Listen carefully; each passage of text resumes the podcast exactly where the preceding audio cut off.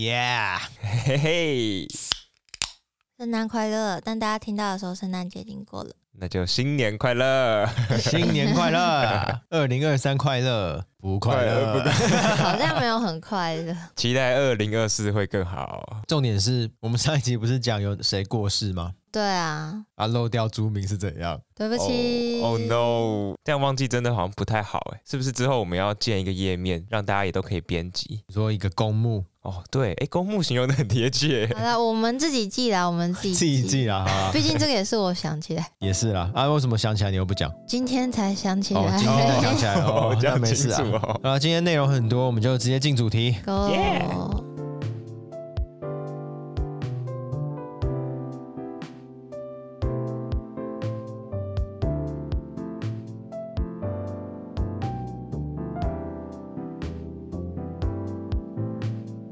欢迎收听疫情指挥中心，我是提姆，我是佳琪，我是季汉。我们透过艺术新闻来讨论艺术与世界的关系。现在的录音时间是十二月二十四号的下午，我们来到今年的最后一集，第一百四十五集。今天这集呢，会是二零二三年十大艺术新闻的回顾，就是疫情指挥中心一直以来的传统，就会在每年的最后一集做年度新闻总整理。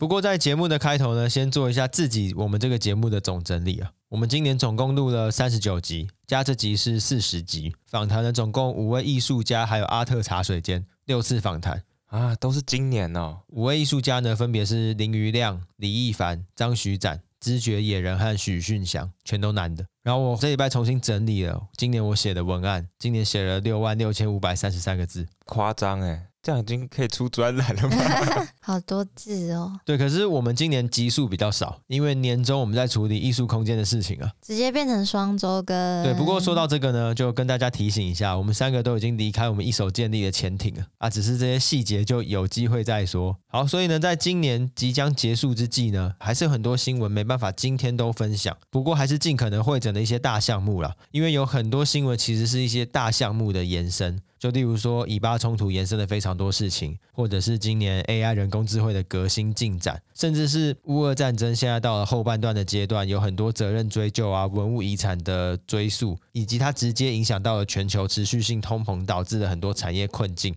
这些都是今年的大项目。不过，如果不针对全球动态的话，今年还是有几个大的展览值得大家回忆一下，像是年初的阿姆斯特丹国家博物馆举办的维梅尔展览。还有今年是毕卡索逝世五十周年，所以今年年初的时候我有讲到嘛，就是总共有五十几场的毕卡索的展览在全世界展来展去的，超级多的。对，可是普遍评价没有很好，甚至有一些艺术评论还有艺术媒体就写说，这么多展览什么都没学到。因为这些展览的背后的支持者呢，就是国际画廊，观看下来的体验会比较像是出清特卖。毕卡索留下来的东西真的超多的，初心特卖没有不好，本来就要赚钱，本来艺术市场就需要存在，但是与之相提并论的艺术讨论跟学术研究就很少，新瓶旧酒了。所以大家比较期待的是像维梅尔特展一样，可能会有对他的创作脉络有些分析啊，一些整理，对，才可以产生出旧的作品展出，可是有新的发现这种情况了。哦，那毕卡索的展览今年就是因为缺乏研究机构的参与啊，所以最终的结果就是许多作品的展出却没有更深的讨论，或者是崭新的生平研究等。回到今天的十大新闻，虽然总共有十个，但是后面几名和前面几名的重要程度有很大的差异，因此我们不会平均的回顾每件事情。我们认为比较重要的，还是会花比较多的时间讨论啊。那说到这边，我们在 Instagram 上面有投票说，这十大艺术新闻，大家觉得重要还是不重要？所以我们每一个新闻开头的时候都会公布大家的想法。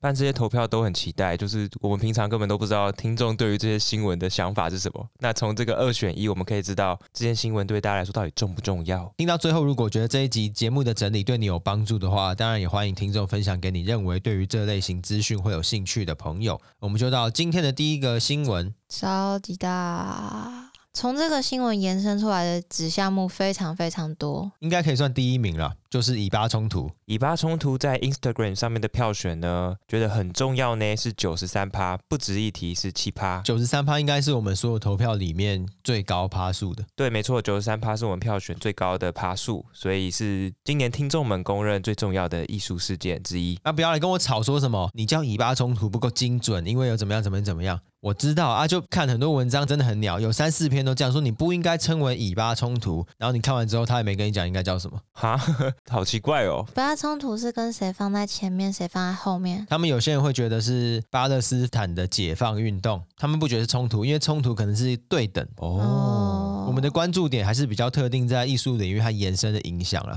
像是武装冲突对艺术、博物馆、考古和历史遗址的影响，甚至是宗教建筑和文化遗产。我们都知道，在那个地区有全世界非常大量的宗教建筑跟宗教文化遗产。国际上对于这件事情的表态，还有周遭国家的艺术领域怎么表态，都有非常多支线的新闻，都在今年了。嗯，而且他那些飞弹什么的乱炸，感觉就有很多东西会受伤。对，因为我们是艺术新闻的频道，我们比较少会去讨论死伤这件事情。有更多很专业的频道都有在介绍。我们可以从去年的俄乌战争就知道这件事情，在战争当下，文化遗产受到的损害是一个非常困难去追究的任务。当战争在发生的时候，记者呢，甚至是文化组织、文化遗产保护的单位是很难进到前线的，因为很危险。真的，所以一直到今年俄乌战争才开始有文化的追讨跟文化遗产是谁破坏的新闻出来。所以我猜测明年可能加萨走廊这边还有跟以巴冲突相关的范为才会有比较多文化的遗产，还有文文化保护的新闻才会出来了。因为这些事情都是比较是后战争时期才会出现的新闻。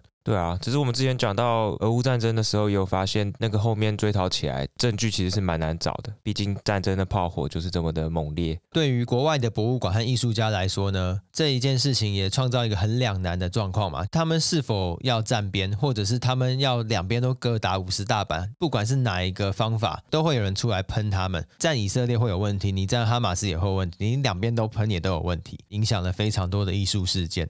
超多的，什么被取消啊，被辞职啊，不能办展，各种。对，像是我们今年有讲到第十六届的卡塞尔文件展，就因为反犹太主义的一些争议，甚至是挺巴勒斯坦的族群的一些公开性，导致目前第十六届卡塞尔文件展的遴选委员现在是重缺的，因为他们全部都集体辞职了。对，就是我们之前介绍过的是第十五届，然后第十六届这个是还没办，但是他们里面的人员辞掉这样子，公开的声援巴勒斯坦，甚至是要求两方都停火，都会被喷烂，就是文字狱了，一言堂。原来两方都停火也会被喷呢？两方都停火会被喷啊，因为他们会觉得说错的不是以色列啊，你叫他停火干嘛？哦，对啊，之前讯翔有跟我们说，甚至是有立法禁止支持巴勒斯坦的言论，很硬。没错，再来是艺术论坛的编辑大卫贝拉斯科，因为发表停火跟解放巴勒斯坦的信，他就被解雇了，而且这件事情就延伸到现在都还没有结束哦，导致了非常多的作家跟艺术家还有策展人都在抵制艺术论坛。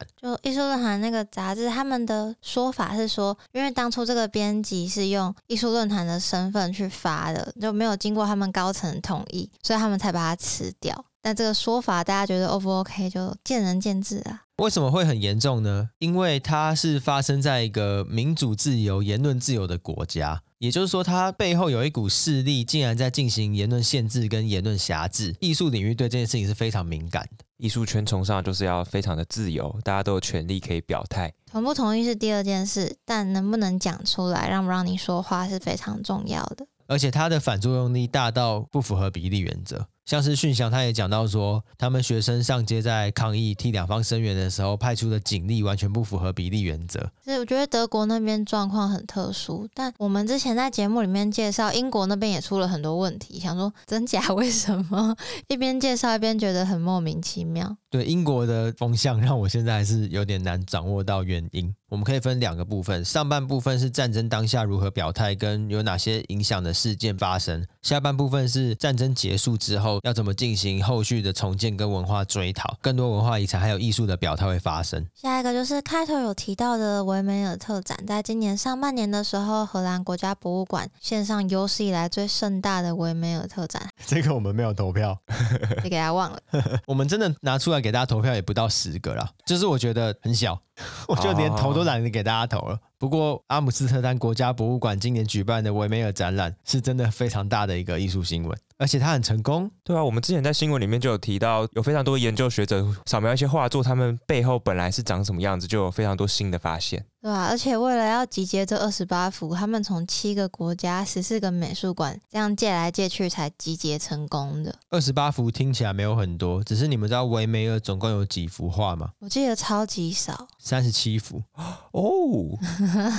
艺术媒体公认非常成功的展览。第一是它三十七分之二十八，这本身就是一个丰功伟业。第二件事情是它展览呈现上很完整，而且很优雅。第三件事情是他参观人数六十五万人，创下疫情后高峰。对啊，而且他人数会是这个数字，其实还可以再更往上，只是他们有那个人数观展限制。对，这很屌，就是他们要抢的，超扯。还有黄牛，没有皮卡丘就要抢 而且他三天就被抢完啦。然后我在找的时候发现一个有趣的小新闻。其中一个荷兰的博物馆是莫瑞泰斯皇家美术馆，因为他们把戴珍珠耳环的少女借出去了，这是他们的镇馆之宝。他们那个时候还开放让民众投稿受到戴珍珠耳环少女启发的各种作品，不管是照片啊、绘画、雕塑都可以收。哦，因为镇馆之宝离家出走了。对对，镇馆之宝被借走了。哦，很有弹性诶，很酷。他们就会选最佳投稿，在原本挂这幅画的地方，用电子荧幕去循环播放。下一个新闻是 Las Vegas Sphere，就是我们之前有介绍过的奇迹大球。这个事件在 Instagram 上面的票选很重要呢，占六十二 percent，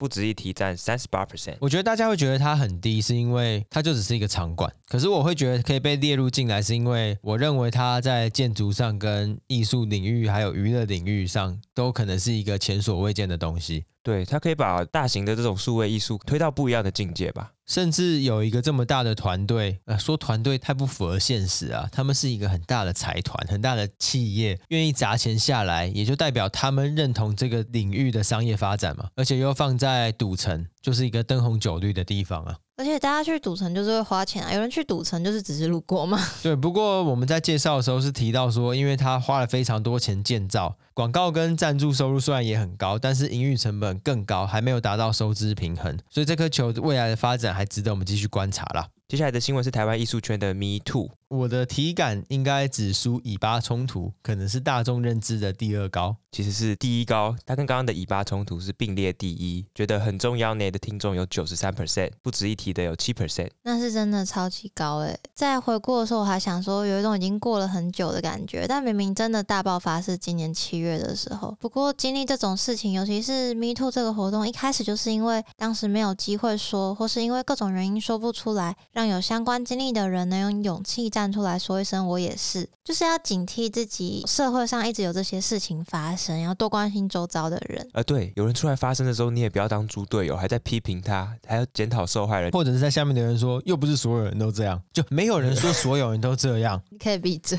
没错，就不要帮到忙就是帮忙。没错，我们以前就讲过这句话了。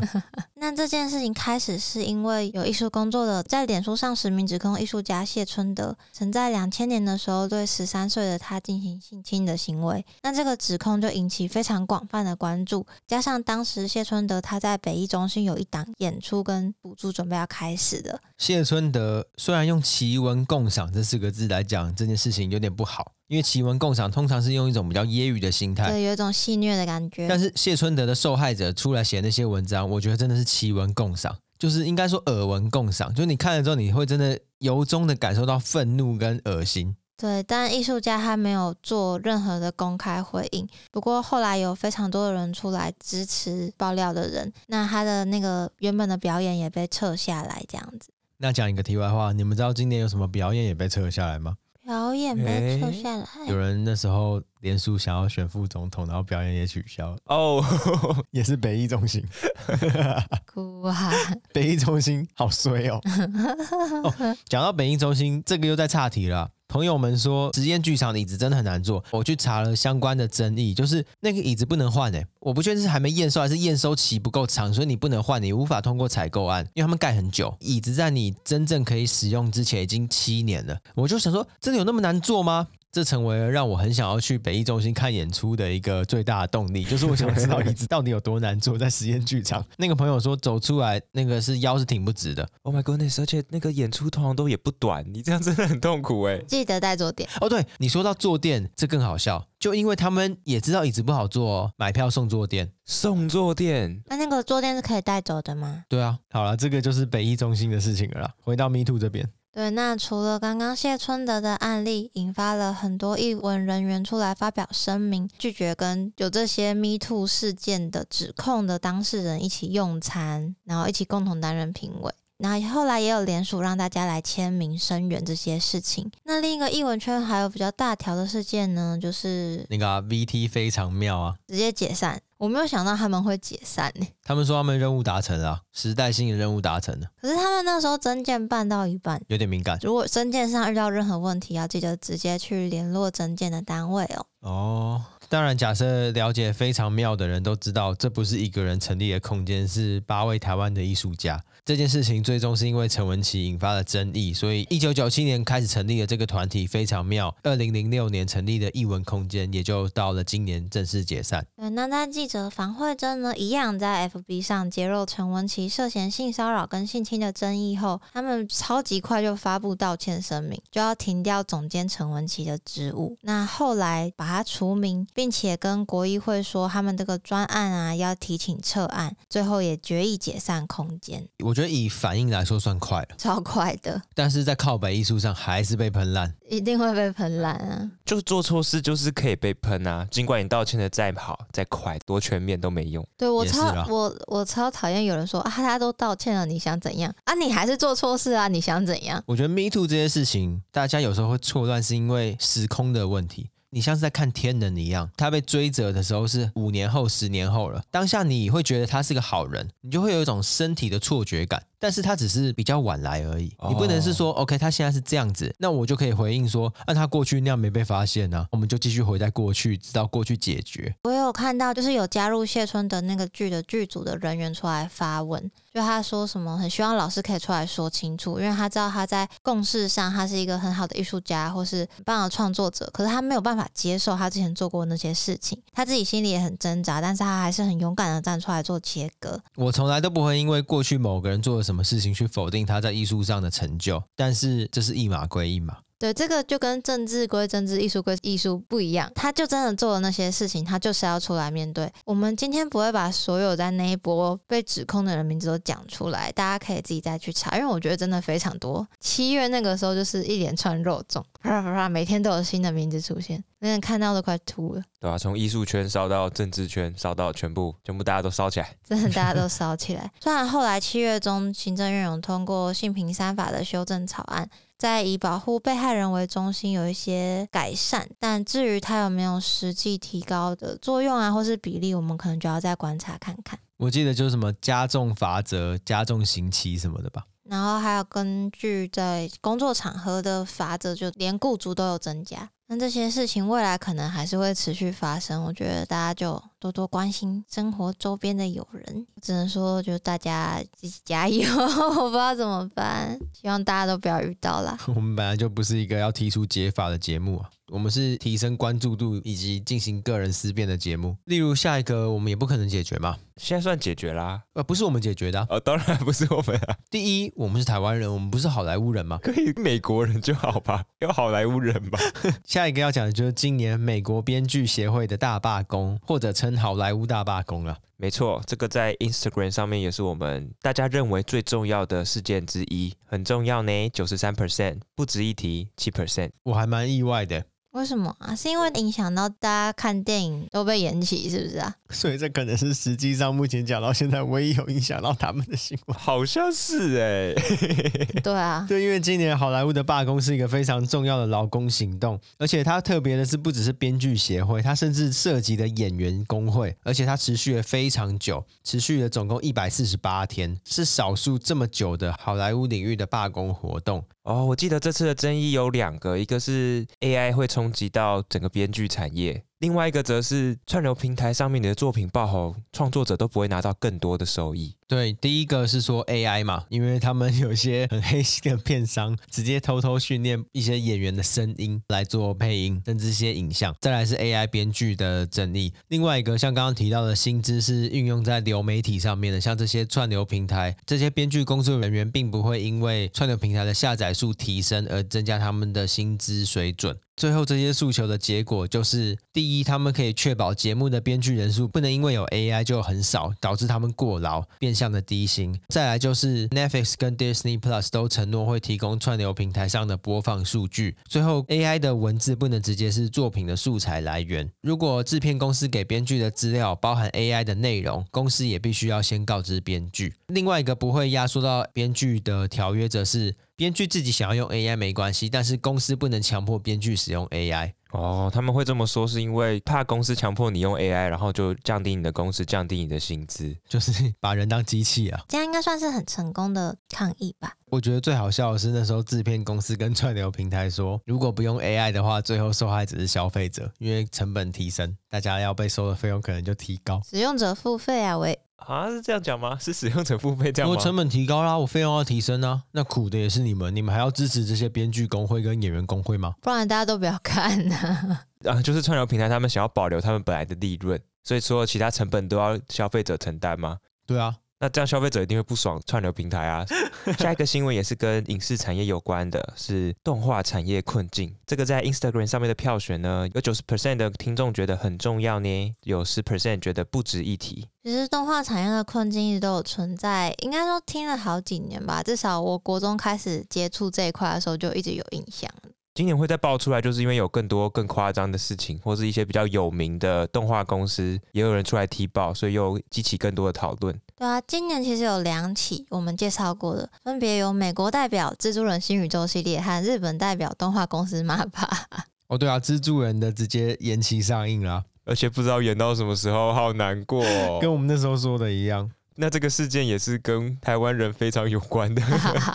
原来我们的听众是这么的利己主义。其实，在当下就超难过的了吧？就是在第二集出的时候，动画公司加班啊，无情修改地狱的时候，就觉得蛮难过的。就是一个这么好看的动画，然后背后是发生这么多事情，就觉得好烦哦。我跟你讲，好的东西就是这样磨练出来的啊。哇，这个语气怪老板，听起来超怪。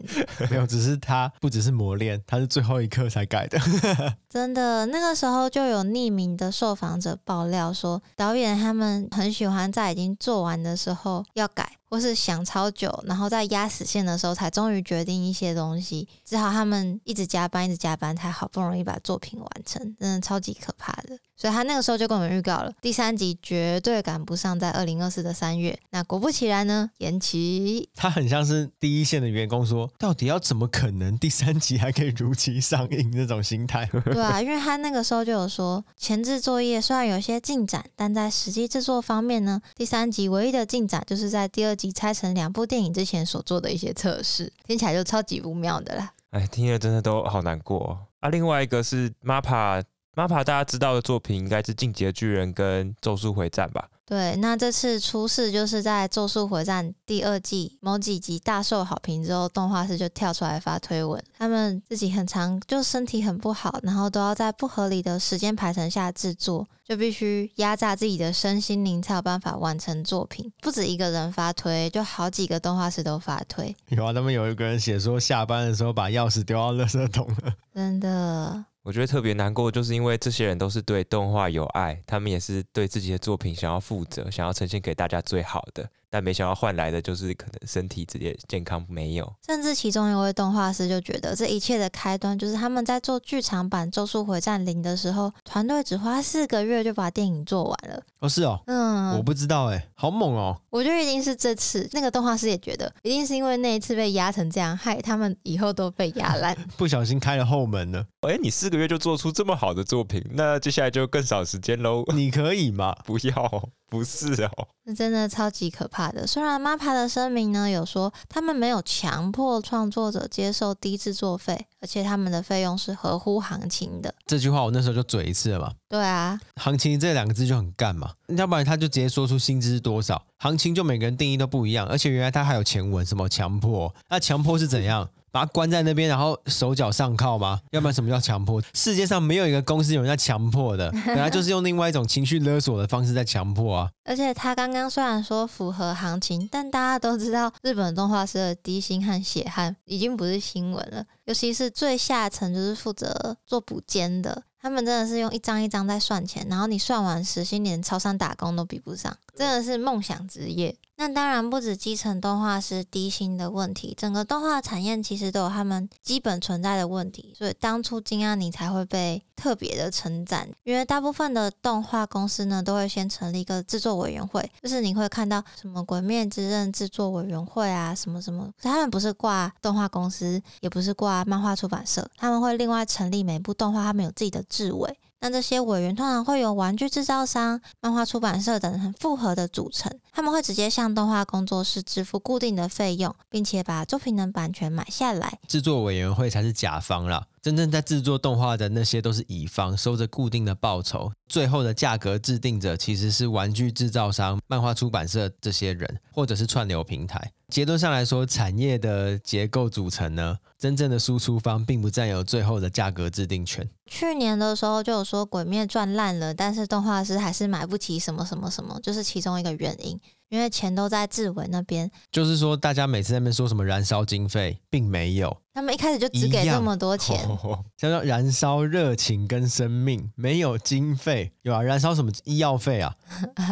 哦、oh, no！而且那个是员工自己的医药 费，也不是老板出。哎，这个问题我们观众是真的蛮无力的，抵制啊！他们如果哪天跳出来罢工，我们可以支援他们。但你一开始就抵制他们，他们的钱会更少，就很尴尬，你知道吗？哦，那还有另外一个方法啊？什么？就是你变得很有钱，你当制作委员会，然后你给好报酬不就好了吗？好简单哦，这答案不是超明显的吗？从个人做起。对啊，笑死了！大家在那边嫌弃这个环境，也不想想自己对这环境做了什么。我可能只能从不要看盗版做起。哎，不要看盗版做起，超废的。你这句话翻成白话就是：我可以从不要做坏事开始做起。这是什么公民的？听众一下皮皮抓。啊！我看盗版的怎么办？就呼吁大家先从最小的开始做吧。毕竟我自己都没钱了，还要拿钱给别人做动画，是基本上不太可能啦。没钱不要看动画啊！我只是不要去做动画，我为啥不能看？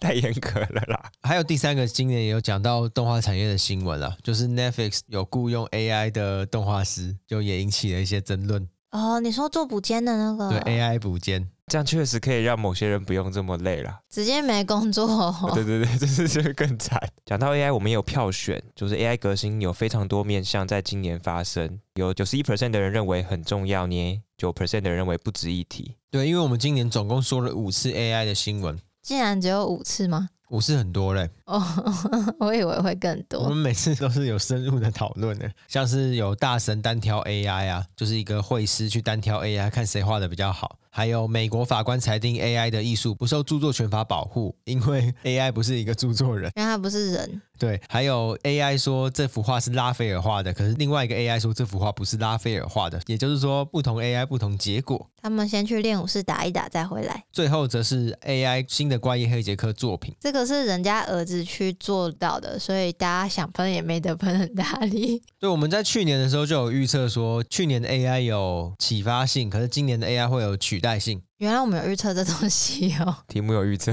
今天这样子算有吧？看到大量的应用，有可以取代人类的潜能，甚至是土耳其艺术家 Rafik，他的人工智慧生成的作品也被 MoMA 收藏了。哇，那他被收藏的作品也是跟 AI 有关，他都是说那是 AI 做的啊，我是觉得不太像，不过反正他说的那就是哦。不过你刚才讲取代性，我就想到，就是有时候你划广告不是有那些短篇故事，然后会有那种 AI 语音在念的吗？你有没有滑过那个广告？中国干片。对对对，oh. 他们以前都是盗别人的图片，他们现在都直接用 AI 图，这算一种取代吗？你说像 Midjourney 或 Stable Diffusion 做出来的图片，没错，那算取代啊？对对对，哎，这样子好事哎，因为 AI 先侵犯了你的著作权，我再用这个 AI 就不是我直接去侵犯的。可恶啊！的确没有那么明确的一个受害人。但是变一个很大的受害群体，没错，大家都是受害人。不过 Photoshop 的 AI 是蛮酷的哦，对啊，你说的那个是 Adobe CC 吧？他们自己创了一个认证系统，甚至在那个认证系统之前，Adobe 公司就有说，在他们旗下的所有 AI 服务都保证不会侵犯著作权，因为他们很清楚的知道他们的使用者就是艺术领域的人，他们很在乎这件事情。对啊，只是不知道他们怎么做到，我觉得蛮厉害的。他们只要确保自己的资料库来源正当，就可以确保啊，就来源要很干净，毕竟是 Adobe，应该也是有可能办得到的。对，那当然，AI 这个领域也有很多事情可以讨论啊，这都不是今天的重点。像是 AI 的偏见啊，或者是 AI 其他更大的应用，甚至是 AI 这几年的经济体已经以倍数来成长，还有 AI 人形的机器人，有很多创投公司正在积极的开发，这都是未来可以观察的重点。接下来的艺术大事是故宫十万件图档遭害。我们有八十八 percent 的听众觉得很重要呢，十二 percent 觉得不值一提，这很白痴。不知道大家还记不记得，这个外流在去年六月的时候就已经外流了，是因为在今年年初的时候才确定。就有骇客啊什么这些事情发生，整件事情都非常的白痴。我记得就是很多高解析度的图档直接外流，然后淘宝上还有什么故宫图片的指甲剪什么的，甚至是故宫图片素材包，超夸张，就是大家都可以下载，贱价卖，自己可以做自己的纪念品，open source。就跟现在很多超古老的作品啊，很多博物馆其实都把超级高解析度的图档放到网络上一样。不是你那个是主动的，哪里一样？故宫这个是外流。对，他们说有一个研究员呢，可能是为了加速数位化，他把档案移到公务系统的时候，不小心用的是不对的电脑，所以就被骇客趁机而入了。反正就是这样，整件事我还是觉得超白痴。我们那时候结论是觉得。干脆一点，全部直接公开啦！哦，让那些淘宝的人没办法继续卖。对，因为大家都可以拿来印。不过这个失窃虽然也是蛮白痴的，但是比起大英博物馆的失窃，真的是不值一提呀、啊。哎，只是在 Instagram 上面的票选，大家投的比例是一样的，都是八十八 percent 觉得很重要，你十二 percent 觉得不值一提。大家会觉得故宫图档外流很重要，是因为我们是故宫的持有人吧？以国际上来说，大英博物馆更严重吧？因为大英博物馆那个超级夸张哎，不是图片呢？他们是作品本人，然后数量超过一千件，就已经接近两千。虽然说大英博物馆馆藏很多，但是失窃一两千也真的是不是小数字呢？而且就象征他们整个体制有很大的问题。因为这个不是像我们之前介绍过一些什么小偷啊，直接去抢画，他们这个是内部员工出问题。就很扯，哎，对啊，我记得他们是不是馆长还直接就下台了？对啊，现在就任的是一位临时馆长，然后常任董事要到明年夏天才会选出来，那真的是蛮严重的。希腊还不去抢艾尔金石碑啊？有啊，那个事情发生的时候，希腊就有出来说，大英博物馆弄成这样，我们对于我们的东西放在那边有非常大的疑虑，可以赶快还来吗？就是大英博物馆已经没有他们比较会保存的正当性了。没 错啦。那个时候偷窃案刚传出来的时候，有人在怀疑说他是不是是义贼，或是罗宾汉那一种，就是专门偷，就是要文物归还类的。你说像蒙娜丽莎的微笑当时被偷走，然后就说这应该属于意大利。对 对对，但后来调查发现不太是，他就是真的是拿去卖钱而已，一般小偷。那在馆长辞职之后，大英博物馆也宣布了一项未来会持续五年以上的数位计划。他们决定要将永久馆藏品进行全面的数位化。哦，建档是因为大英博物馆的馆藏多到就是并没有全部都有记载下来，所以他们可能很多都不知道他们有这些东西。哦，我以为是说他们对于管理不会被偷已经丧失了信心，所以先扫描起来，至少被偷之后还有数位档案可以看。我觉得是 都有，呃，因为因为这个被偷，最一开始其实三年前就有人在问大英博物馆这件事，因为他在 eBay 上面有看到。哦，可是大英博物馆就会说：“我有这个东西吗？” 他当初不是这样回的，就他发现自己被偷了也不知道，所以赶快先建档。的确，第一步是要建档，没错。就是他们之后这个资料库会开放全球民众使用，博物馆的馆藏可以透明化，算是积极预防文物失窃的一步。就是你哪天在 eBay 上面看到说：“哎，这个我在大英博物馆的网站上看到，是不是又被偷了啊？”哦，这个想法很前卫哦。他针对管理失职或者是体制有问题没有回应吗？有，他们这边都有要做改善，然后也有跟警方做合作。只是我就提说，可能会对我们非英国人民比较有影响的，就是这个档案的全面开放。因为大英博物馆失窃案是今年国际艺术媒体认为第二跟第三重要的事情呢。假设这整颗地球。要说最重要的博物馆或美术馆，不是大英就是大都会。然后大英博物馆今年扯出这么多东西直接被偷走的事情，是真的很夸张了。嗯，而且大英博物馆今年其实还不止这件事，只是这件事特大条。其实今年大英博物馆在我们节目里面出现非常多事，有好的也有坏的，但坏的通常比较多。好的是什么？我想不起来，我也想不起来，还是都真的都只有坏的。我们好像没什么印象，那就当做都是坏的。好，都当做是坏的，就这么的武断没关系。那如果听众有记得哪一集我们有说大英博物馆的好话，可以再跟我们说哟。那总之，因为疫情的期间，他们已经有开放一半以上的藏品数位化，所以有兴趣的观众也可以透过线上资料库，可以开始探索他们一些文物的细节了。那剩下的一半，他们就持续努力中。反正这是一个五年的计划，还有很长一段的时间。不是说他们的藏品超多的，就算一天扫描几件，也要扫描几年才扫得完。这是肯定，很绝望啊！就是要大量的人力去做这件事情，被偷走还松一口气，也不会的。他直接帮你在 eBay 建档，哎，好贴心哦！哦，之后要对什么作品有兴趣，去 eBay 上面找。我退一步来讨论好了，他被偷走上 eBay 追讨回来的成本，跟他要去找到那个东西帮他建档做完整的归档，哪个成本比较高啊？假设前者成本比较低，那给大家偷一偷建档是不是比较快？还有很多人帮你建档。我觉得偷一偷成本肯定是比较高的，因为你要麻烦各方面把它弄回来，想一想就麻烦。好吧，天底下没有白吃的午餐。我们来到今天的最后了，最不重要的。没错，这不是我们说最不重要而已，是听众们也觉得最不重要。只有六十一 percent 的人觉得很重要呢，三十九 percent 觉得不值一提。这个新闻就是梵谷博物馆与皮卡丘合作，干嘛这样？皮卡丘这么可爱，干嘛这样？真的要这样说下来的话，是吧？嗯，我觉得他的确排，如果要排十大是排不上啊，算是我私心又把它放回来的。我们对十大的定义是什么？对世界的影响力吗？应该吧。我觉得这个事件要先说它是大事件，啊，皮卡丘我觉得算是小事件里面最重要的。必啦，一定有很多更重要的。所以它可能是 Tier Two 的，不小心挤到 Tier One。对对对，只是他打不赢任何一个 Tier One 的角色。对，我是这样觉得，好吧。没错。但是他应该是以大众来说最有机会接触到艺术领域的新闻吧？可是因为他后来爆发泛古皮卡丘之乱，你现在去看展也拿不到了，所以现在应该算是蛮难拿到那张卡的。对啊，可是你这个前提有问题啊，就是因为前面已经有一大批大众平常不会进美术馆，可是因为皮卡丘进到美术馆，才有后面拿不到这件事情，不是吗？多的是展览到了最后一天，库卡还剩个几千张，哎。OK，我愿称皮卡丘为博物馆的亲善大使，他是第一名。你觉得台湾人有几趴人知道维梅尔大展？有几趴人知道梵谷跟皮卡丘合作？我觉得放过皮卡丘一定比较多。我觉得都很重要，只是他们追求的那个不一样嘛。也幸好他们没合作啊，不然我，我觉得戴珍珠耳环的皮卡丘应该蛮可爱。但是变成是那个尖尖的耳朵上面有耳环，然后他还要包一个头巾。对啊，我要找那个耳环在哪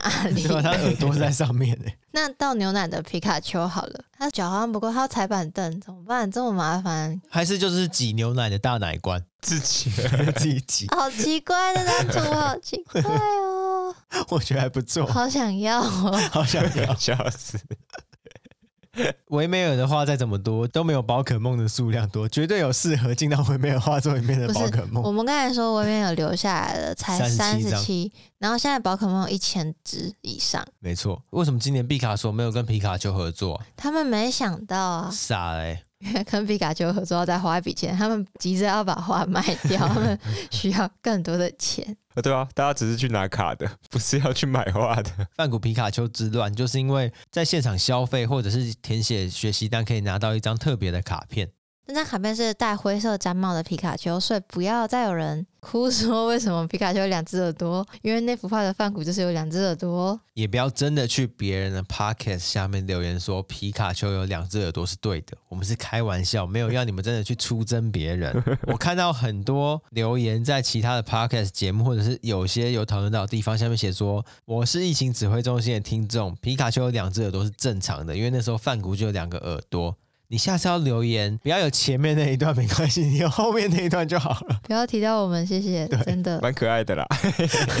到时候别人误会我们，以为是我们去跟人家吵架哦。光想就好可怕。不过因为后来太混乱了，他们就把现场拿卡片这个活动取消。因为那张卡片是有很大的市场价值的，所以有非常多人去排队，甚至是一天反复进场获取那张卡片，超级可怕。那后来就改成要在线上的宝可梦中心买东西到一定的额度之后，他才会当赠品送你一张，而且送完为止。大家就直接把商店扫空，超夸张的，就是为了要拿到那张卡片，因为市场价值太高了。超可怕！对，所以我们整理的二零二三年十大艺术新闻：以巴冲突、荷兰国家博物馆的维梅尔特展、赌城奇迹大球 Sphere 开幕、台湾艺文圈的 Me Too 事件、好莱坞编剧协会大罢工、动画产业的困境、AI 的革新吓死人、故宫十万件文物高阶图档遭害、大英博物馆失窃，以及最后加码的皮卡丘梵谷合作，就是我们今年整理的十大艺术新闻。如果有觉得我们漏掉的，再跟我们说。对，因为我觉得回到今年最后一集，就是我们长期做这个节目也三年多了，它的意义到底是什么？我们就希望做艺术新闻圈的皮卡丘吧，希望可以把这些新闻推广给更多的人啊，让更多人接触到啊。哦，不是吗？原来皮卡丘放后面是因为要这样用。你自称是皮卡丘？没有，我们是希望成为皮卡丘。我当然不敢自称皮卡丘。哦，我以后就叫你皮卡丘啊。可以啊，叫你要皮卡皮卡皮卡皮卡皮卡。我是阿燕。尤其我们很常关注国际艺术新闻，因为我觉得不只是追踪国际新闻的一些动态那么简单啊。最真正核心的价值，还是一种保持对外界事物开放的心态，去思考这些全球事件对我们的内心，还有对我们生活到底有哪些潜在影响。这才是我觉得真正回归到我们个人有价值的思辨。对啊，而且观点也不一样，就在节目上面可以有个讨论，也让大家可以一起跟着我们，像是加入我们的读书会一起讨论，也是不错的一个平台。对啊，有时候还会吵起来，直接被剪掉。对，那或者是我们除了国际新闻这个大的标题以外，我们延伸到艺术事件来说，就不只是丰富我们个人的文化生活途径嘛，当然还有社会跟文化对话非常重要的一个形式。以结论来说，透过这些视角，我们一定能够更加的深入理解和反思我们现在所处的社会跟时代了。我是这样觉得，因为艺术时常在非常多的国家与社会中站在非常前沿的角色，尤其因为 AI 的关系，又造成更多牵扯在一起的地方了。对，就是很重要的艺术事件不一定跟全球事件有关，但是很重要的全球事件一定会有艺术参与。对，像以巴冲突，可能大众来说会觉得跟艺术没什么关系，但我们深入去看，就是发现其实是非常多地方都有牵连在一起的。对，我觉得这就是艺术新闻很有魅力的地方，因为它也不只是在传递资讯而已，它还是有许多人主观还有转化的美学在里面。以上就是今天的节目。